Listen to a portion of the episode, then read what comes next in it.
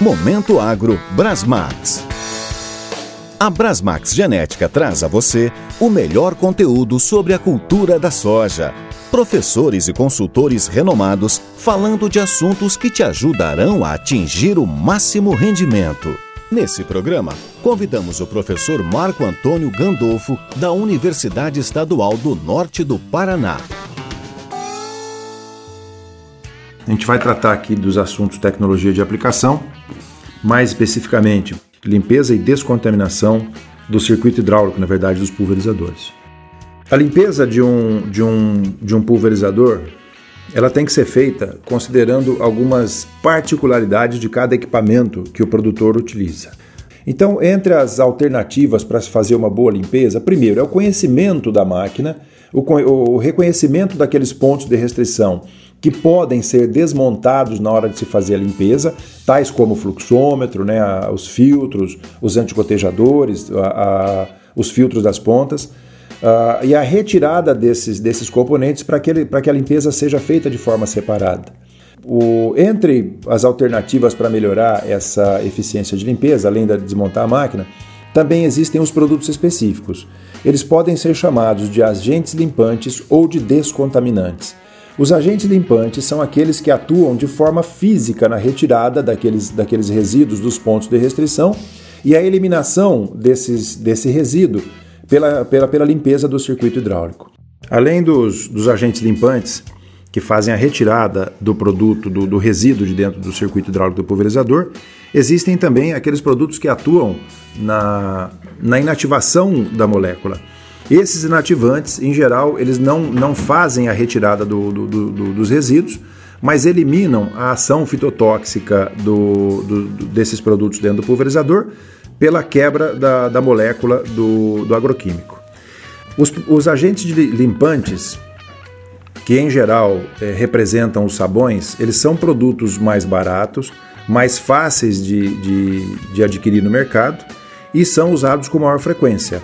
Existe uma, uma desvantagem, porém, desses produtos pelo fato de que eles são espumantes, em geral são espumantes. E quanto mais espumante for um, um agente limpante, em função da turbulência gerada naqueles pontos de restrição e a ocupação daqueles espaços pela espuma, mais difícil vai ser a retirada dessa espuma depois dos pontos de restrição. Por isso, são produtos que requer que ao final da, da limpeza da máquina, alguns, algumas partes do equipamento sejam desmontadas para que o líquido passe com maior velocidade sobre os pontos de restrição, eh, fazendo a retirada da espuma. Entre esses pontos, uh, um deles é a, o dreno dos segmentos de barra, que tem que ser retirados de forma que a máquina seja ligada, o circuito hidráulico da máquina seja acionado, sem uh, os drenos da, dos segmentos de barra, para que o líquido expulse todos os resíduos existentes nas terminações dos segmentos é, de forma rápida, fazendo a retirada da espuma também dos pontos de restrição. Os inativantes eles podem ser usados também para se fazer a descontaminação dos pulverizadores, porém são produtos que, além de serem mais caros, eles têm alguma dificuldade de aquisição no mercado. Entre esses produtos mais comuns que podem ser adotados no Brasil são o peróxido de hidrogênio,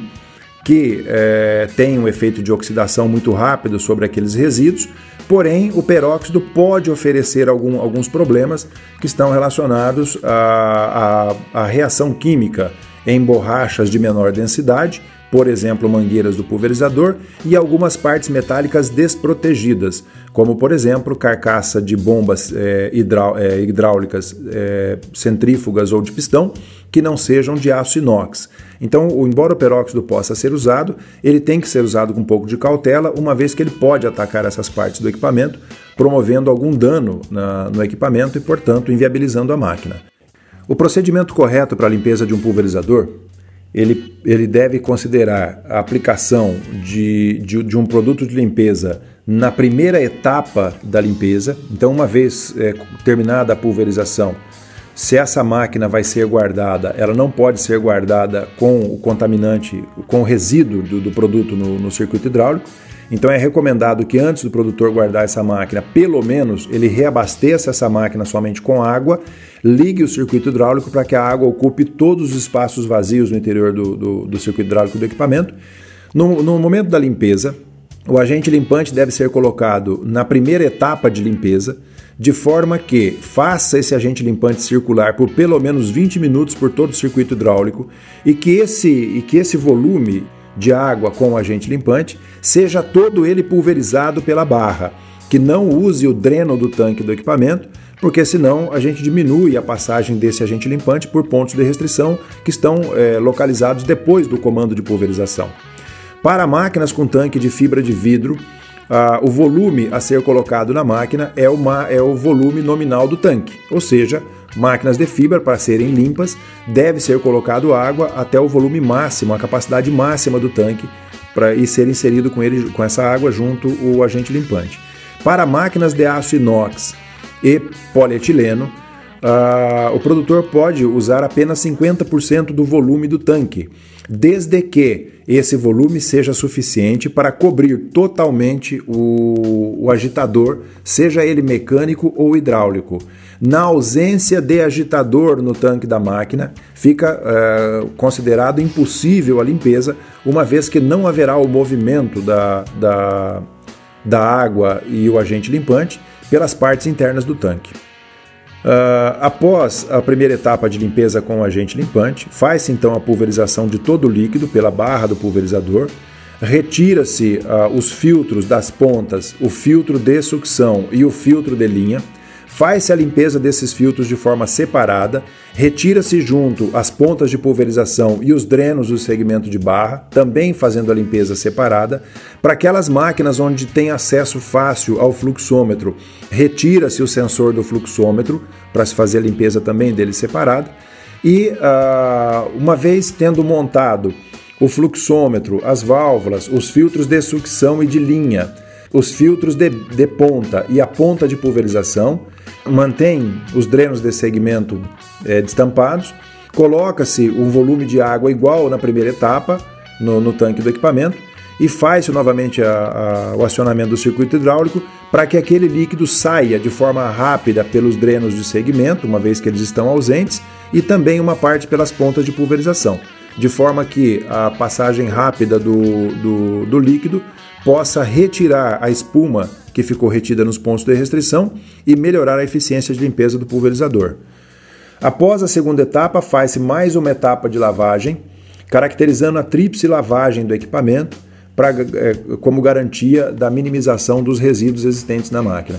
Nessa terceira lavagem, faz-se já com, com os drenos de segmento instalados na, na, na sua posição original, para que todo o líquido agora passe pelas pontas de pulverização é, melhorando a capacidade de retirada de resíduos e minimizando o risco de, de que esses resíduos possam gerar uh, alguma fitotoxicidade nas próximas pulverizações.